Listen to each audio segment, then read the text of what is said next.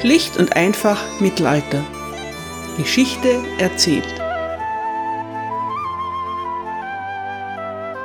Hallo meine Lieben und herzlich willkommen zu Teil 2 England im Spätmittelalter, Folge 39.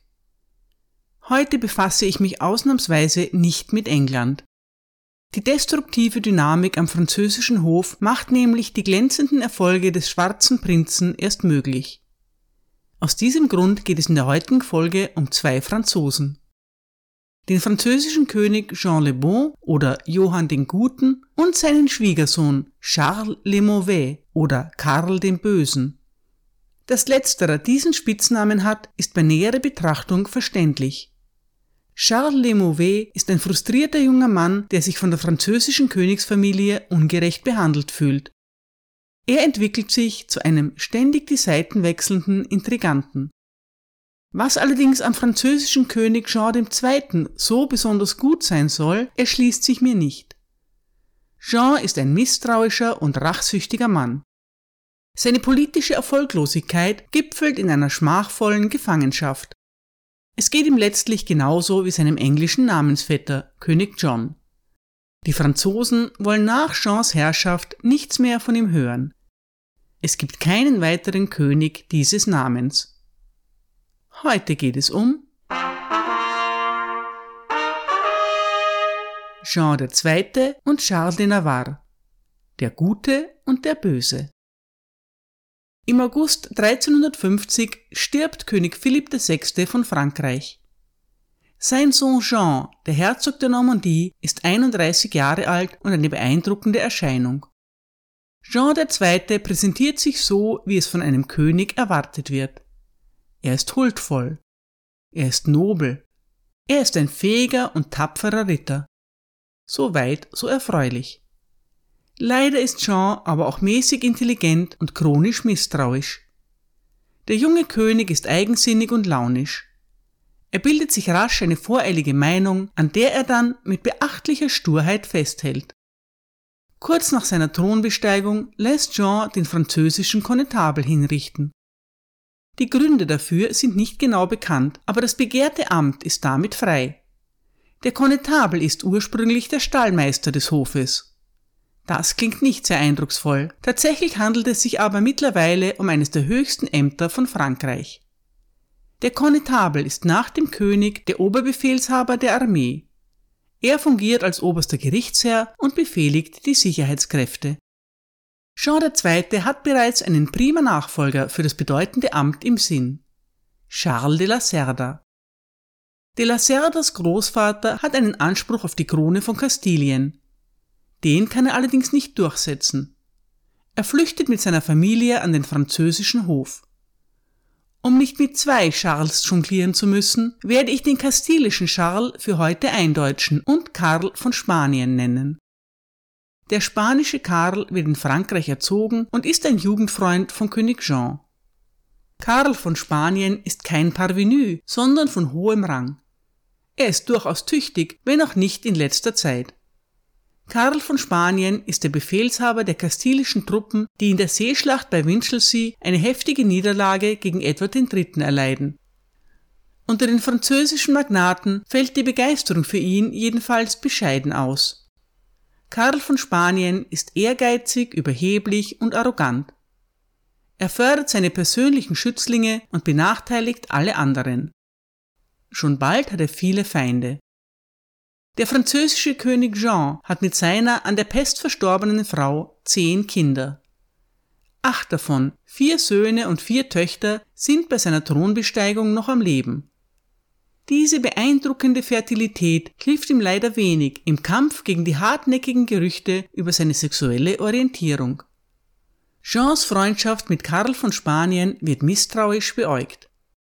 Schon bald wird gemunkelt, dass Karl von Spanien das Objekt einer unziemlichen Zuneigung des Königs sei. Reale Favoriten in mächtigen Positionen sind, das wissen wir spätestens seit Edward II., immer problematisch. Ein italienischer Chronist, der über die Ereignisse am französischen Hof gut informiert ist, berichtet, dass der König Karl mit einer besonderen Liebe liebt. Der König hat, wie es ein erbitterter Rivale ausdrückt, keinen anderen Gott als ihn. König Jean ernennt seinen Favoriten zum Konnetabel von Frankreich und überträgt ihm die Grafschaft Angoulême. Die Verleihungsurkunde wird mit einer überschwänglichen Lobrede eingeleitet. Bald darauf folgen weitere großzügige Landzuweisungen an Karl, die dieser mit skrupellosen Methoden auszubauen versucht. Von Hugh Dispenser und seinem schlimmen Ende scheint Karl von Spanien noch nie gehört zu haben. Zumindest hat er aus dessen Schicksal keine Lehren gezogen. Im November 1351 gründet der französische König einen neuen Ritterorden, den Orden vom Stern. Jeans Orden ist zweifellos vom Hosenbandorden Edwards III. inspiriert. Er ist aber größer und pompöser. Der Orden vom Stern ist ein bewusster Versuch, beim demoralisierten und verarmten französischen Adel neue Begeisterung für den Krieg zu wecken. In England hat das ja nicht so schlecht funktioniert. In seiner Stiftungsurkunde blickt Jean II. auf das goldene Zeitalter des französischen Rittertums zurück. Damals seien die französischen Ritter in ganz Europa für ihre Stärke und ihren Mut gefeiert worden und hätten dem französischen König treu gedient. Nun seien die Nachkommen dieser Männer mangels Ausbildung, Erfahrung und aus anderen Gründen, die man nicht kennt, in ein Leben der Lethargie, des Müßiggangs und des Privatvergnügens abgeglitten. Das soll jetzt ein Ende haben. Die 500 Ritter des neuen Ordens schwören, den König loyal zu beraten und keinem anderen zu dienen. Sie würden für ihn kämpfen, bis sie getötet oder gefangen genommen werden und sich niemals zurückziehen. All die Mühe bewirkt zunächst nicht viel. Es folgen einige kleine Feldzüge mit demütigendem Ausgang für die Franzosen. Zwei Jahre nach König Jeans Thronbesteigung sind der Optimismus und der Elan der neuen Herrschaft dahin. In den folgenden Jahren formieren sich Gruppen, die sehr unterschiedliche politische Positionen und wirtschaftliche Interessen vertreten. Ihr Anführer wird schon bald ein impulsiver und energiegeladener junger Mann mit brennendem Ehrgeiz, der Graf von Evreux und König von Navarra, Charles der Böse. Charles de Navarre ist der Sohn des Grafen von Evreux, eines Cousins des verstorbenen Königs von Frankreich. Seine Mutter ist Jeanne de Navarre, das einzige Kind König Louis X. Charles de Navarre stammt also von beiden Seiten vom französischen Herrscherhaus ab. Er betont gerne, dass er in der königlichen Familie Frankreichs höher steht als Jean II. oder Edward III. Warum ist Charles also nicht der König von Frankreich? Formal aus dem gleichen Grund, aus dem Edward III. es nicht ist. Die Lex Salica schließt Frauen von der Thronfolge aus. Jeanne de Navarre erbt von ihren Eltern nicht die französische Krone, aber dafür ausgedehnte Ländereien. Sie umfassen das Königreich Navarra und die riesige Grafschaft Champagne. Die Champagne ist eines der wertvollsten Lehen des mittelalterlichen Frankreich. Sie umfasst den größten Teil von sechs modernen Departements. Die Lex Salica gilt nicht für Lehen. Diese können von Frauen geerbt und weitergegeben werden. Aber Jeans Onkel, König Philipp V., nimmt seiner kleinen Nichte ihre Ländereien ab. Der jungen Prinzessin, die damals noch ein kleines Kind ist, wird eine Entschädigung zugestanden. Es handelt sich um eine geringe Summe, die noch dazu nie ausgezahlt wird. Später erhält Jeanne das Königreich Navarra zurück, muss aber auf die Champagne verzichten. Zum Ausgleich erhält sie die Grafschaft Angoulême, ein kleines Gebiet in der südlichen Normandie. Angoulême ist ein schlechter Ersatz für die Champagne. Die Einnahmen sind enttäuschend und werden durch den Krieg im Südwesten immer weiter reduziert. Kurz vor ihrem Tod gibt Jeanne Angoulême im Tausch gegen einige verstreute Ländereien in der Normandie auf. Diese Gebiete bilden nun zusammen mit der Grafschaft Evreux und dem kleinen Königreich Navarra das geschrumpfte Erbe von Charles de Navarre. Charles de Navarre besucht sein Königreich nur, um sich krönen zu lassen und um ab und zu nach dem Rechten zu sehen. Abgesehen davon lebt er in Frankreich. Charles ist kein großer Soldat oder tapferer Ritter. Sein Talent liegt in der Politik, er ist ein junger Mann mit einer Ausstrahlung, die sowohl Feinde als auch Freunde beeindruckt. Ein ihm eigentlich feindlich gesinnter Zeitgenosse beschreibt Charles als Zitat kleinen Mann mit lebhaftem Witz, scharfem Blick und leichter, ungekünstelter Beredsamkeit. Seine erstaunliche Gewitztheit und sein außerordentlicher Charme ermöglichten es ihm, Anhänger zu finden, wie es kein anderer Fürst seines Blutes vermochte. Nicht nur im einfachen Volk, sondern auch bei Männern von Rang und Macht. Zitat Ende. Charles ist bei der Verfolgung seiner Ambitionen völlig skrupellos. Er nutzt seine Beziehungen bei Hof geschickt aus. Es gibt zwei königliche Witwen am französischen Hof. Eine davon ist seine Schwester, die andere seine Tante. Die beiden imposanten und intriganten Damen sind einflussreiche Persönlichkeiten. Der junge König von Navarra steht hoch in ihrer Gunst und sie setzen sich bei jeder Gelegenheit für ihn ein. Anfänglich hat auch Jean II. ein gutes Verhältnis zu Charles de Navarre. Er gibt ihm sogar eine seiner Töchter zur Frau. 1352 heiratet Charles Jeanne de Valois, es ist ein prächtiges Ereignis. Der König, dessen vier Söhne und der Bruder des Königs, der Herzog von Orléans, erscheinen in einheitlichen rot-blauen Gewändern. Der 19-jährige Charles ist noch minderjährig, aber Jean II. erklärt ihn aus diesem Anlass feierlich für volljährig. Von Anfang an hegt Charles de Navarre einen intensiven Hass auf Karl von Spanien. Der ursprüngliche Grund für den Streit ist die Verleihung der Grafschaft Angoulême an den royalen Favoriten. Angoulême hat, wie vorher erzählt, einst der Mutter von Charles de Navarre gehört. Sie hatte es gegen andere Ländereien eingetauscht, die wertvollsten von diesen aber nie erhalten. Nach der Auffassung von Charles de Navarre hat ihm Karl von Spanien sein Erbe geraubt. Charles ist mit seinem Unmut nicht allein. Im Laufe der Zeit wird der neue Konnetabel immer anmaßender und skrupelloser.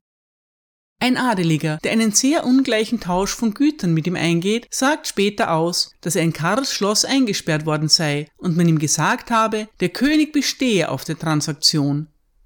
Wenn er sich nicht füge, werde man ihn nach Paris bringen und ins Gefängnis stecken. Zu dieser Zeit, so sagt er, war Karl von Spanien gefürchtet und verhasst, und niemand wollte seine Stimme gegen ihn erheben. Der Konnetabel tut nichts dazu, um die Wogen zu glätten. Er ist taktlos und arrogant und weist alle, die ihm in die Quere kommen, schroff zurück.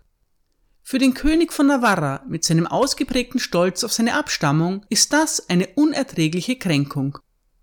Es gelingt Charles de Navarre, die unzufriedenen Magnaten von Frankreich auf seine Seite zu ziehen. Kurz vor Weihnachten 1353 reisen Charles und sein jüngerer Bruder Philipp nach Paris. Vor ihrer Abreise teilen sie ihren Verbündeten mit, dass sie einen Streit anzetteln wollen. Als die beiden Brüder ankommen, tauschen sie in Anwesenheit des Königs grobe Beleidigungen mit Karl von Spanien aus. Philipp de Navarre ist, im Gegensatz zu seinem berechnenden älteren Bruder, ein impulsiver und gewalttätiger junger Mann.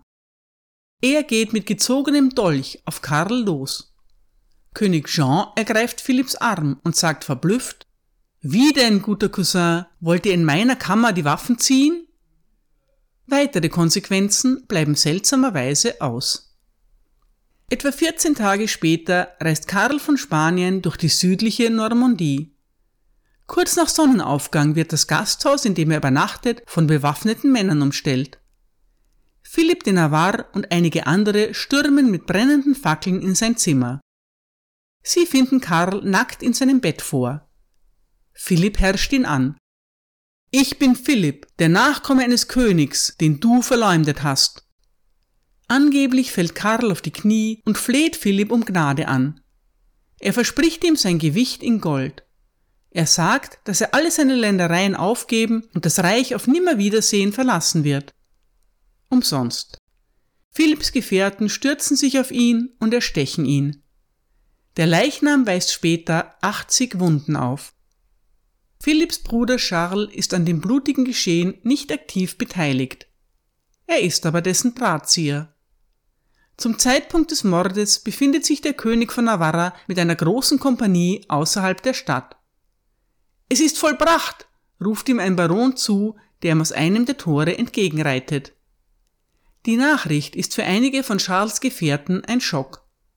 Er hatte ihnen erzählt, dass der Konnetabel von Frankreich nur gefangen genommen werden soll. Charles de Navarre nutzt ihre Bestürzung aus. Er sammelt seine Gefolgsleute um sich und erklärt ihnen, dass sie nun alle Komplizen seien. Aber sie könnten sich gemeinsam verteidigen. Charles de Navarre unternimmt keinen Versuch, die Verantwortung abzuwälzen. In der darauffolgenden Woche schickt er Briefe an die Universität von Paris, den Papst, mehrere ausländische Fürsten, alle Räte des Königs von Frankreich und die wichtigsten Städte des Reiches. Er bittet um ihre Unterstützung.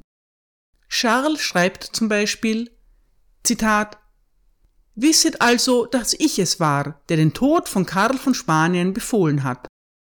Wenn der König über meine Tat verärgert ist, dann tut es mir leid. Aber ich sage, dass er, wenn er eine Weile darüber nachgedacht hat, froh sein sollte, einen solch schlechten Ratgeber loszuwerden. Das große Übel, das Karl von Spanien über das Reich gebracht hat und die Verleumdungen, die der Konnetabel gegen mich und meine engsten Verwandten gerichtet hat, hat mich dazu bewegt. Ich habe zum allgemeinen Wohl des Reiches gehandelt. Zitat Ende. Charles Navarre ist arrogant und selbstbewusst, aber nicht dumm. Er würde diese Briefe nicht schreiben, wenn er nicht wüsste, dass er Unterstützer hat. Der französische Hof ist wie gelähmt. König Jean selbst spricht vier Tage lang kein einziges Wort. Nachdem er sich wieder gefasst hat, schickt er eine Delegation zu Charles de Navarre nach Evreux, um dessen Version der Ereignisse zu hören. Charles erwidert trotzig, ich war dabei, ich habe es veranlasst. Die Beziehungen zwischen dem König von Navarra und seinem Schwiegervater kühlen sich immer mehr ab. Im Oktober 1354 brechen sie völlig zusammen. Charles glaubt, der König wolle ihn verhaften lassen. Da er viele gut vernetzte Freunde hat und genau weiß, was am Hof vor sich geht, stimmt das wahrscheinlich. Ende November verkündet der französische König alle französischen Güter von Charles de Navarre als verfallen. Sofort werden Truppen in die Normandie entsandt, um die beschlagnahmten Ländereien in Besitz zu nehmen. Bereits wenige Tage nach dem Tod des Konnetabel von Frankreich hat Charles de Navarre Kontakt zu den Engländern aufgenommen. Seine ersten Briefe richtet er an Henry of Lancaster, den er im Jahr zuvor in Paris getroffen hat. In einem Schreiben berichtet Charles mit erschreckender Offenheit über den Tod seines Rivalen und seine Gründe dafür, ihn anzuordnen. Er erläutert die große Gefahr, in der er sich nun durch die Verbündeten und Angehörigen des spanischen Karl und durch die Rache des Königs von Frankreich befindet. In dieser extremen Situation lerne er, seine wahren Freunde zu erkennen, insbesondere euch, zu dem ich das größte Vertrauen habe. Charles fügt einen Brief an Edward III. und einen weiteren an den Prinzen von Wales bei. Der Duke of Lancaster solle sie weiterleiten, wenn er es für angebracht hält. Er selbst wünsche, dass der englische König dringend bewaffnete Männer und Bogenschützen nach Calais schicke. Sie sollen sich dort bereithalten, um ihm zu Hilfe zu kommen, wenn er den Befehl dazu gibt. Falls das nicht möglich sei, sollten ihm bretonische Truppen zur Verfügung gestellt werden. Eine Woche später wiederholt Charles de Navarre seinen Appell mit neuer Dringlichkeit. Er teilt dem Duke of Lancaster mit, dass er Nachrichten von gut informierten Sympathisanten in Paris erhalten habe. Aus dieser Quelle habe er erfahren, dass der König einen militärischen Feldzug plane, um ihn und seine Ländereien an sich zu reißen.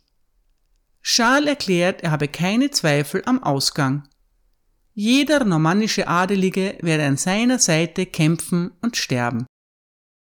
Trotz ihres eindringlichen Tons und ihrer etwas schleimigen Freundschaftsbekundungen sind diese Briefe mit Vorsicht zu genießen. Warum sollen sich die englischen Truppen nur in Bereitschaft halten und erst auf Zuruf von Charles hin aktiv werden? Es scheint, als ob es sein eigentliches Ziel ist, den Druck auf seinen Schwiegervater zu erhöhen, um eine bessere Einigung mit ihm erzielen zu können. Charles ist immer noch ein französischer Fürst und ein Mitglied des Königshauses. Er versucht seine Ansprüche auf Ländereien und Ämter mit Intrigen, Beharrlichkeit und manchmal auch mit Gewalt durchzusetzen. Letztlich ist es aber nicht in seinem Interesse, das Haus Valois zu zerstören. Charles weiß genau, dass, wenn der König von England einen Anspruch auf die Krone Frankreichs hätte, sein eigener noch besser wäre.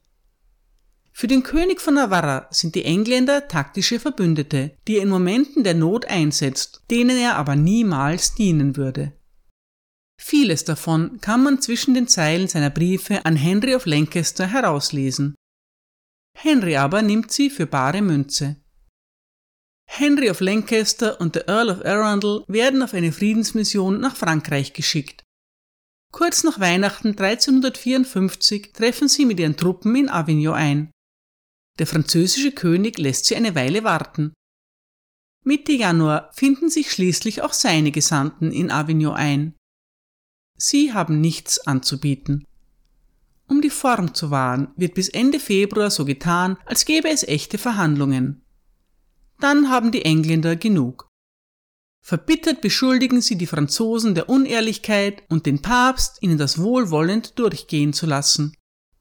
Die Konferenz endet damit, dass der Duke of Lancaster den Anspruch Edwards III. auf die französische Krone bekräftigt. Dann kehren er und sein Gefolge nach England zurück. Charles de Navarre führt bei dieser Gelegenheit eine Reihe von geheimen Gesprächen mit dem Duke of Lancaster.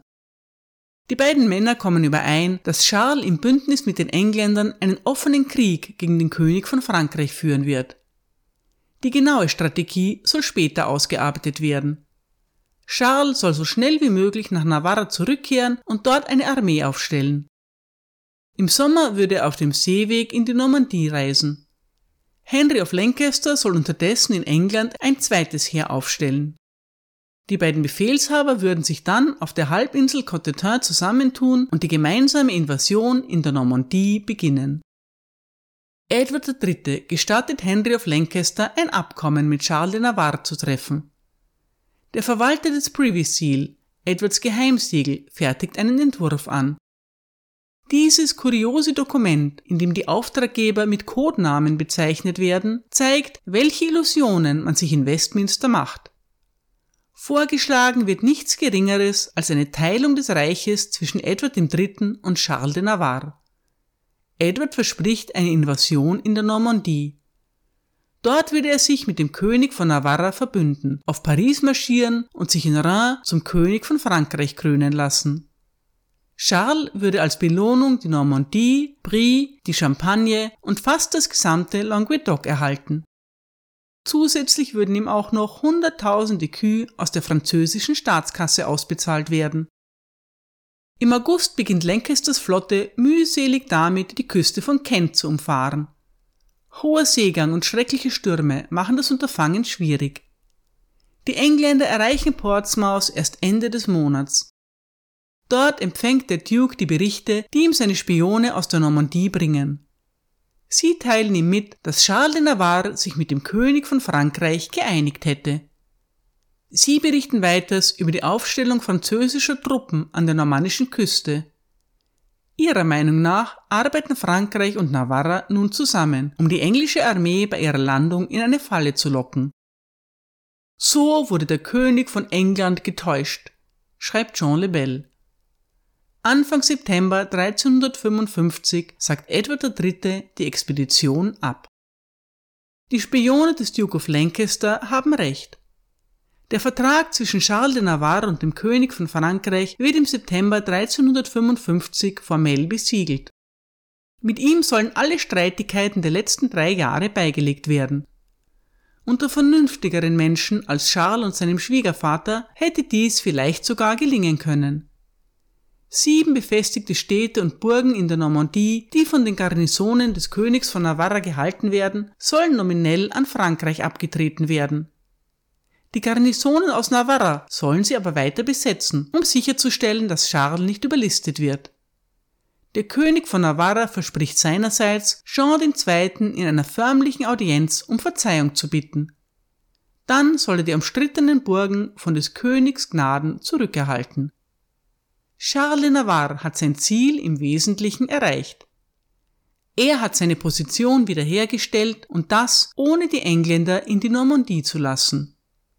Edward III. ist ausmanövriert worden. Als Charles de Navarre die Seiten wechselt, sieht sich Edward III. mit einem schwierigen strategischen Problem konfrontiert. Der Prince of Wales segelt im September mit zweimonatiger Verspätung aus Plymouth ab. Seine Expedition sollte eigentlich die südliche Front einer kombinierten Invasion Frankreichs bilden. Dieser strategische Zweck ist nun obsolet. Der schwarze Prinz tröstet sich über den verlorenen Feldzug mit einem gewalttätigen und höchst erfolgreichen Raubzug durch Südfrankreich hinweg. Ich habe in der letzten Folge ausführlich darüber berichtet. Was Jean II. wirklich über das Verhalten seines Schwiegersohnes denkt, ist schwer zu sagen, denn er behält es für sich. In der großen Kammer des Parlaments in Paris kommt es zu einer kuriosen Versöhnung zwischen den beiden Männern.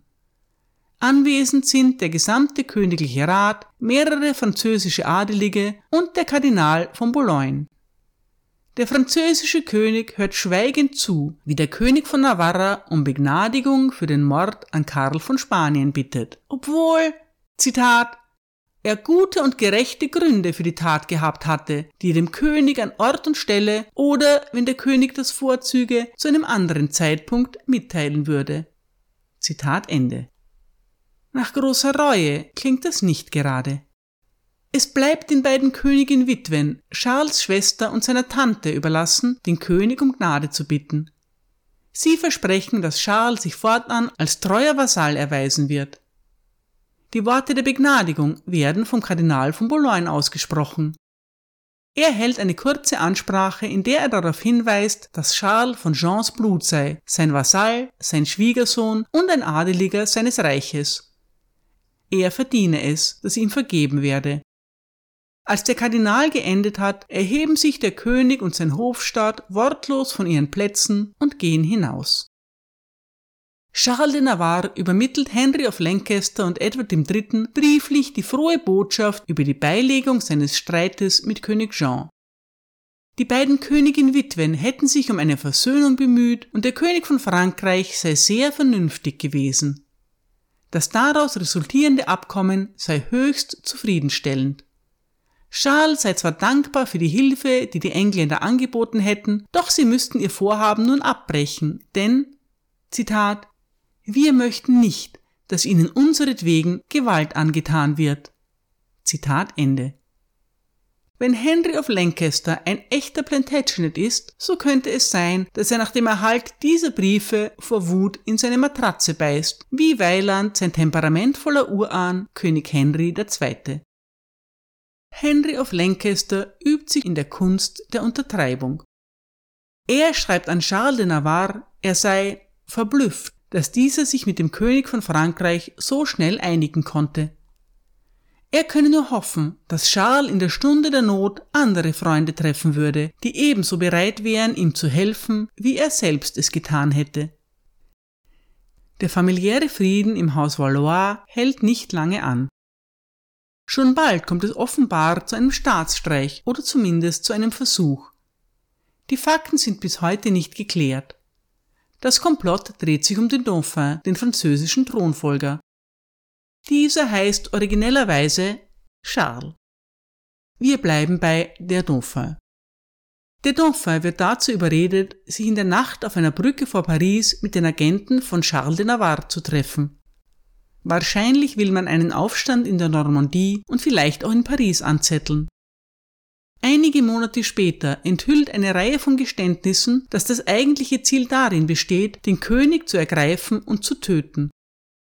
Es ist jedoch nicht klar, ob das stimmt und inwieweit der Dauphin eingeweiht ist. Es ist unwahrscheinlich, dass er einem Plan zur Ermordung seines Vaters zustimmen würde. Es gibt jedoch zahlreiche Indizien, die darauf hindeuten, dass der Dauphin dazu bereit ist, seinen Vater zu entmachten. Der französische Thronfolger ist eitel, leicht beeinflussbar und hoch verschuldet. Das ist eine üble Kombination. Charles de Navarre scheint ihn davon überzeugt zu haben, dass sein Vater nicht die Absicht hat, ihm echte Macht zuzugestehen. Er redet ihm ein, dass am königlichen Hof vielleicht sogar sein Leben in Gefahr sein könnte. Im letzten Moment wird der Plan aufgedeckt. König Jean nimmt die Sache sehr ernst. Er lässt seinen Sohn sofort in Paris festnehmen. Dann einigt er sich mit ihm durch eine kleine Bestechung. Der Dauphin wird zum Herzog der Normandie ernannt. Es scheint Ruhe einzukehren, aber das täuscht. In Ausübung seiner neuen Macht führte Dauphin den Vorsitz bei einer Versammlung der führenden Männer der Normandie in der Burg von Rouen. Mitten während des Essens wird in einer Ecke des Saals eine Tür geöffnet.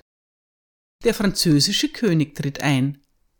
Er trägt einen Kampfhelm und unter seiner Kleidung eine vollständige Rüstung. Ihm folgen sein Bruder, der Herzog von Orléans, der Graf von Anjou, ein Marschall sowie ein Trupp bewaffneter Männer. Der Marschall begibt sich in die Mitte des Saals, zieht sein Schwert unter dem Mantel hervor und ruft Wer sich bewegt, wird sterben. Der König nähert sich der hohen Tafel, an der der Dauphin mit den Ehrengästen sitzt. Er packt Charles de Navarre an der Kehle, zieht ihn mit Gewalt vom Tisch weg und zischt Verdammter Verräter, du verdienst den Tod. Einer der Knappen, die bei Tisch bedienen, zieht einen Dolch aus seiner Kleidung. Er wird von den Soldaten entwaffnet. Der Dauphin protestiert. Mein Herr, was tun Sie da?